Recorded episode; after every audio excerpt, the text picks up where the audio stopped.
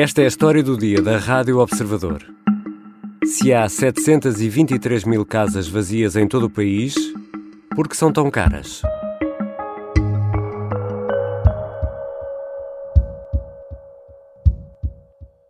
A questão que se coloca aos senhores deputados no debate de hoje é muito concreta. Que interesses devem ser prioritários para as opções políticas? Querem proteger os lucros da banca ou as casas das pessoas? A vossa resposta a estas perguntas vai traduzir-se nesta discussão e na votação que no final se fará. Bruno Dias é deputado do PCP. Esta quarta-feira foi debatida e chumbada no Parlamento uma proposta dos comunistas na área da habitação. Esta quinta-feira, o governo apresenta um pacote de medidas para enfrentar um dos maiores problemas do país: a dificuldade de encontrar uma casa que se consiga pagar.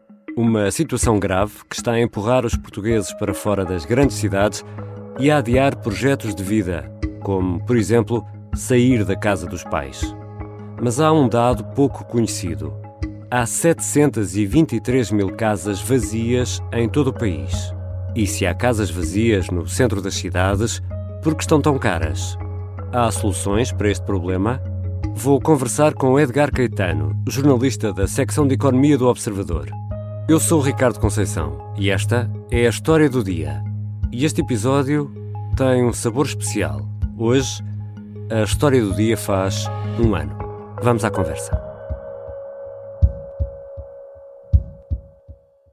Bem-vindo, Edgar. Obrigado pelo convite.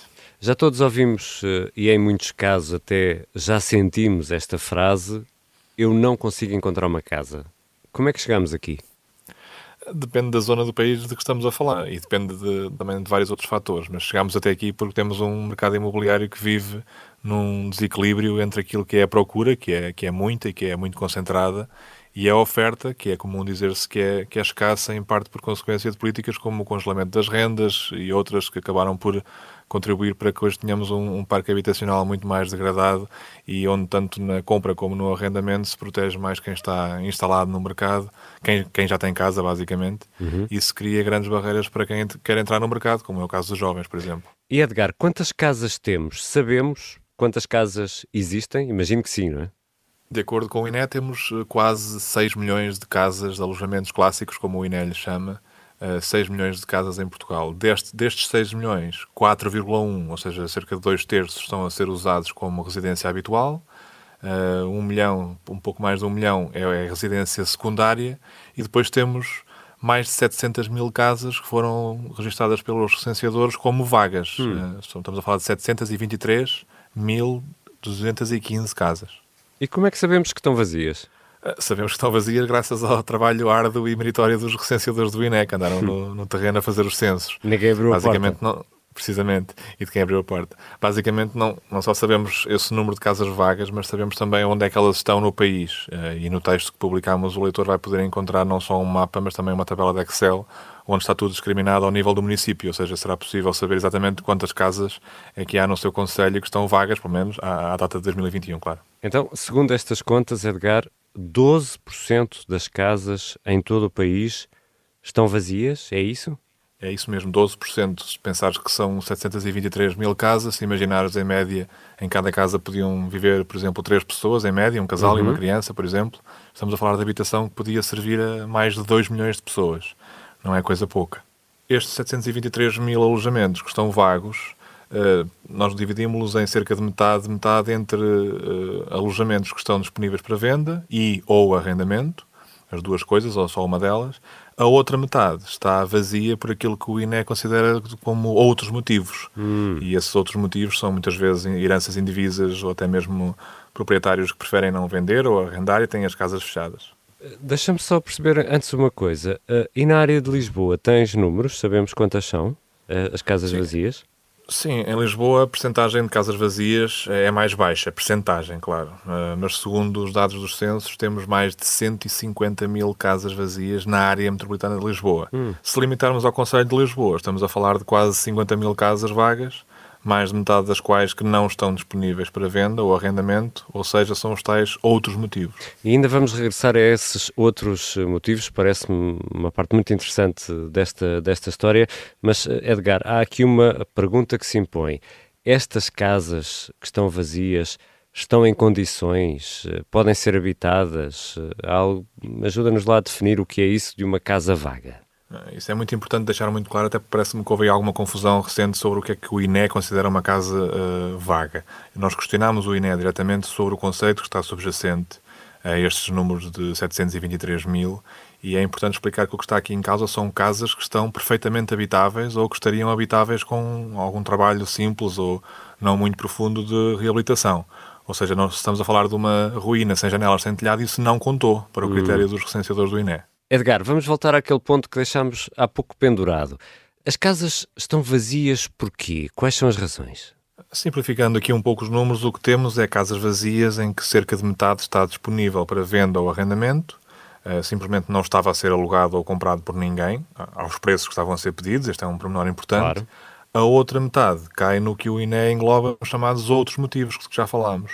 O que percebemos é que são sobretudo casas de pessoas que morreram, as casas ficaram vazias, os herdeiros estão longe, ou não querem aquilo, ou não se entendem uns com os outros, há, há de tudo. Ficamos com a sensação de que, embora o INE não tenha partilhado dados concretos, desagregados, estamos a falar de, sobretudo de heranças indivisas que estão encalhadas, como se costuma hum. dizer. E já todos ouvimos histórias incríveis uh, sobre uh, os problemas relacionados com heranças, mas também já ouvimos aquela frase. Uh, nem se sabe quem é o dono. Imagino que isto seja uma parte importante deste problema. Sim, foi aí que fomos dar com a história de uma, de uma historiadora portuguesa que está a tentar criar em Portugal um, um setor que já é bastante enraizado noutros países, como, como o Reino Unido, que é a chamada investigação sucessória uh, ligada à, à, genealogia forense. Hum. Nós entrevistámos-la para este trabalho, ela chama-se Ângela Campos, e lidera uma, uma rede de profissionais em vários países. Essa rede chama-se Living History Solutions. E o que eles fazem basicamente é localizar, por exemplo, herdeiros que ninguém sabe quem são ou onde estão. São uma espécie de é... caçadores de herdeiros, é isso? Sim, que até, isso até é o nome de uma série da BBC no Reino Unido. Well, the house, money, everything goes to the government, unless the heir hunters step in onde isto já existe, mas em Portugal não existe. Mas ela contou-nos casos de zonas históricas, por exemplo, em Espanha, com 20 ou 30 imóveis vagos, completamente vazios, em que ninguém tocava há décadas porque as autoridades locais não conseguiam localizar os legítimos proprietários, no fundo, né? Uhum. E foi através deste tipo de serviços que eles conseguiram ir encontrar donos, às vezes, na América Latina. Uhum. Uh, pessoas que, em muitos casos, nem sabiam que tinham aqueles imóveis. Mas, como diz a Angela Campos, encontrar as pessoas também é só o primeiro passo, porque depois eles também vão ajudar na, na mediação e na documentação que é necessária nestes processos. Já voltamos à conversa com Edgar Caetano, jornalista da secção de Economia do Observador. Se há casas no mercado e estão vazias, porque estão, afinal, tão caras as casas. Ouviu Rádio Hoje? Ouvi a pipoca mais doce, a Ana Garcia Martins. Ouvi a Catarina Miranda. Ouvi o Manel Serrão. Ouvi o meu amigo Júlio Magalhães. Sim, ouvi o Paulo Ferreira. Já ouvi a Maria João Simões. Ouvi a voz incrível da Carla Jorge de Carvalho. Ouvi o José Manuel Fernandes. Ouvi a Helena Matos. Ouvi, claro, o Rui Ramos. Ouvi o João Miguel Tavares. Ouvi o Luís Aguiar com Raguia. Ouvi a Susana Peralta. Já ouvi o Jorge Fernandes. Ouvi o João Marcos de Almeida. Ouvi o Bruno Cardoso Reis. Ouvi o Carlos Filhais. Eu ouvi o Martim Sousa Tavares. Ouvi o Bruno Vieira Amaral. Ouvi o Eduardo Sá. Ouvi o Alberto Gonçalves. Ouvi o Gabriel Alves. Acabei de ouvir o Pedro Henrique. Se também já os ouviu, ouviu a Rádio Observador. Estamos de regresso à conversa com o jornalista da secção de Economia do Observador, Edgar Caetano. Edgar, as empresas imobiliárias dizem que há falta de oferta e que isso faz disparar os preços. Mas, como explicaste, com milhares de casas fechadas, não estará aqui a oferta cara demais para a capacidade financeira da procura que temos? Os mercados tendem sempre a equilibrar-se, não é? E uhum. de alguma forma o mercado está-se a equilibrar com, com a oferta e a procura que tem. Já falámos um bocadinho sobre isso. Agora, de facto, como diz, as empresas imobiliárias dizem muitas vezes que há falta de oferta uh, e, e em algumas zonas há falta de oferta em oposição à procura que existe. Sabemos que é assim. Agora, eu acho que vale a pena nós termos sempre presente este número, não é? Uh, temos sempre de ter presente que, de facto, a construção uh, de novas casas abrandou muito uhum. desde a crise de 2011.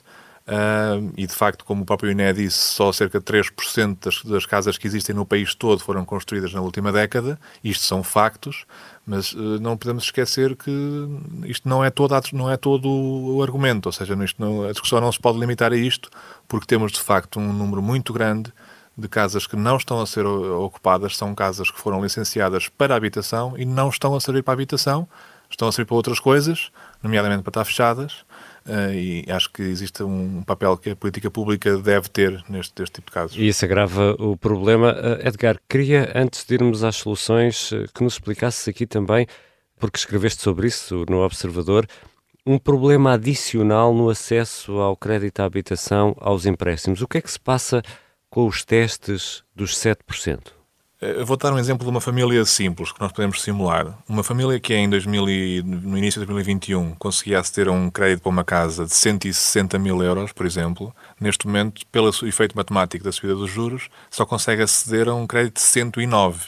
Hum. E isso mostra-te que, neste momento, o acesso das pessoas à, à, às casas e ao crédito para comprar casa está muito condicionado.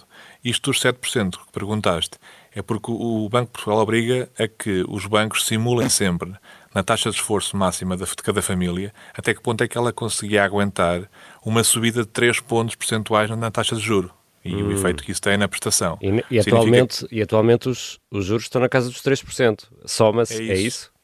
É isso, ou seja, estava em zero, aguentavam mais 3 pontos percentuais em cima disso facilmente, não é? Mas neste momento os juros, como já subiram para mais 3%, continuam a levar com o mesmo teste a mesma simulação de mais 3 hum. pontos percentuais em cima, mais o spread, que é 1% ou, ou, pouco, ou pouco menos do que isso. Portanto, significa 3 basicamente mais 3 só pessoa... mais 1. É isso. Exatamente. Em contas redondas significa que só acede a crédito quem consegue acomodar na sua taxa de esforço taxas de juros de 7%. Vamos então aqui regressar uh, às casas vazias e como estas casas também poderiam fazer parte de uma solução para o problema grave da habitação. Quais são as soluções que estão em cima da mesa, Edgar? Nós falámos com vários especialistas nesta área, que explicaram um pouco como é que estas casas podem ser trazidas para o mercado eh, e, em termos simples, tudo começa com a fiscalidade, obviamente, ou seja, dar mais incentivos fiscais a quem disponibiliza as casas para o mercado. E quem diz incentivo diz penalizações para quem não o faz. Eh, porque há aqui um ponto importante que eu também já referi, que é que quando as casas foram licenciadas para serem construídas, estava subjacente que aquela casa seria para a habitação. Hum. Ou seja, se não está a servir para a habitação, se está fechada, então o Estado que licenciou a obra poderá ter aqui uma, uma legitimidade ou até mesmo uma obrigação para atuar.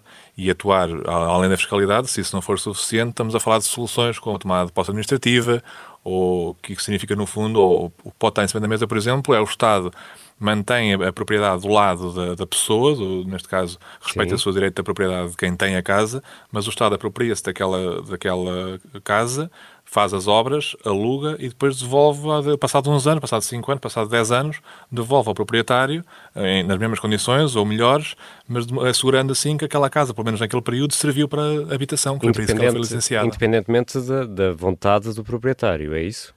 Lá está, nós temos sempre que tentar respeitar o direito à propriedade, embora os nossos especialistas com quem falámos, a certa altura, dizem que no último reduto está a expropriação, e isso é uhum. é a expropriação, já não, há, já não se está a respeitar o direito à propriedade. Mas isso é um caso que só se defende em último caso. Nós ouvimos a Mariana Mortágua, por exemplo, no outro dia, ela falou em obrigar os senhorios a, a colocar as casas no mercado.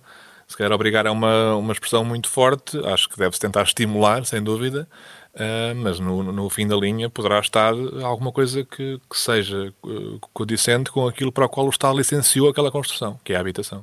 Edgar, e há ainda outro problema, isto é um saco de, de, problemas. Das tais 723 mil casas disponíveis em todo o país, só 150 mil são em Lisboa. Eu digo só 150 mil na região da Grande Lisboa.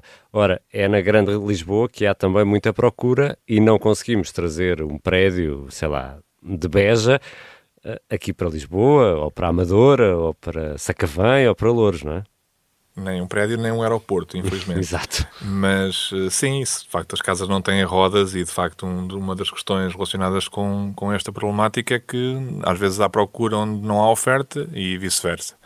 Uh, mas isso também me leva à questão que eu acho que é sempre muito esquecida neste, neste tema da habitação, que, que, não é habitação, é transportes, é outra, é outra faceta que, que às vezes é esquecida, porque todos nós nos recordamos que há, há, há 15 anos a Baixa Lisboeta ninguém queria viver lá, as casas eram muito baratas, o ambiente nem sempre era o melhor, nessa altura as pessoas viviam fora da, da cidade, neste momento é mais agradável viver na cidade, ainda bem que é, eh, mas também temos que pensar que parte do problema da, da habitação também tem que ser resolvido com sítios fora das, das cidades, e isso é assim em todas as capitais europeias eh, e não só europeias.